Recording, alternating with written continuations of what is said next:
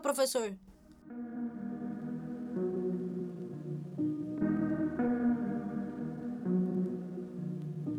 E aí, juventude? Tranquilidade? Eu estou tranquilo. Se você está tranquilo, eu também estou. Tiagão aqui, seu professor de Literatura, Redação e Língua Portuguesa. No podcast de hoje, eu vou falar um pouquinho sobre como as redes sociais influenciam na maneira pela qual a gente escreve.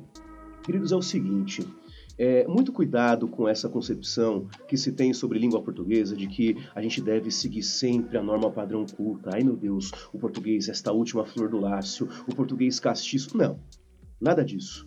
A língua portuguesa ela se comporta de maneira muito variada e o modo pelo qual você escreve depende sempre do contexto em que você está inserido. Você imagina, você, sei lá, está chamando o seu parça para o rolê pelo WhatsApp. Você vai dizer, é, Vossa Excelência poderia, por gentileza, comparecer ao. Não. Você diz, vamos para o rolê e é tudo nosso, certo? A escrita dentro das redes sociais, portanto, ela não segue a norma padrão culta.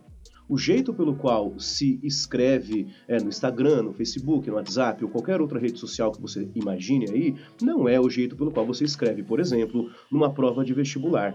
E isso, jovem, isso sim é a regra. A boa comunicação é, é, aquela, ou melhor, a boa escrita é aquela que produz uma boa comunicação. Se você não se comunica de um jeito adequado, se você é, sabe, aquela pessoa que é arrogante com as palavras, ela não consegue é, transmitir um bom conteúdo porque ela não, ela não gera esta comunicação, ela não acessa as pessoas.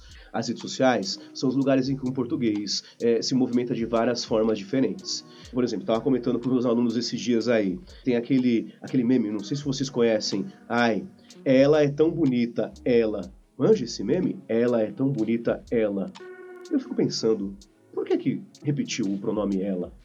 a resposta para isso é, primeiro, porque sim, e segundo, que quer se dar uma ênfase maior ao fato de que aquela pessoa, aquela mulher, aquela pessoa específica é de fato uma pessoa bonita.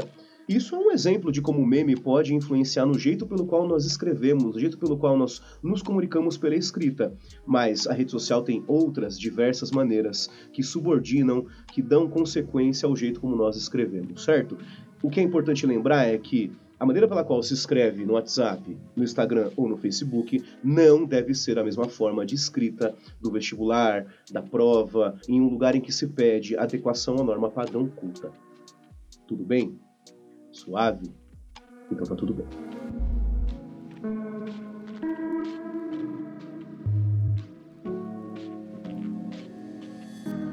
Você acabou de ouvir? Fala, professor. Esse e outros podcasts você encontra em eurecadigital.app.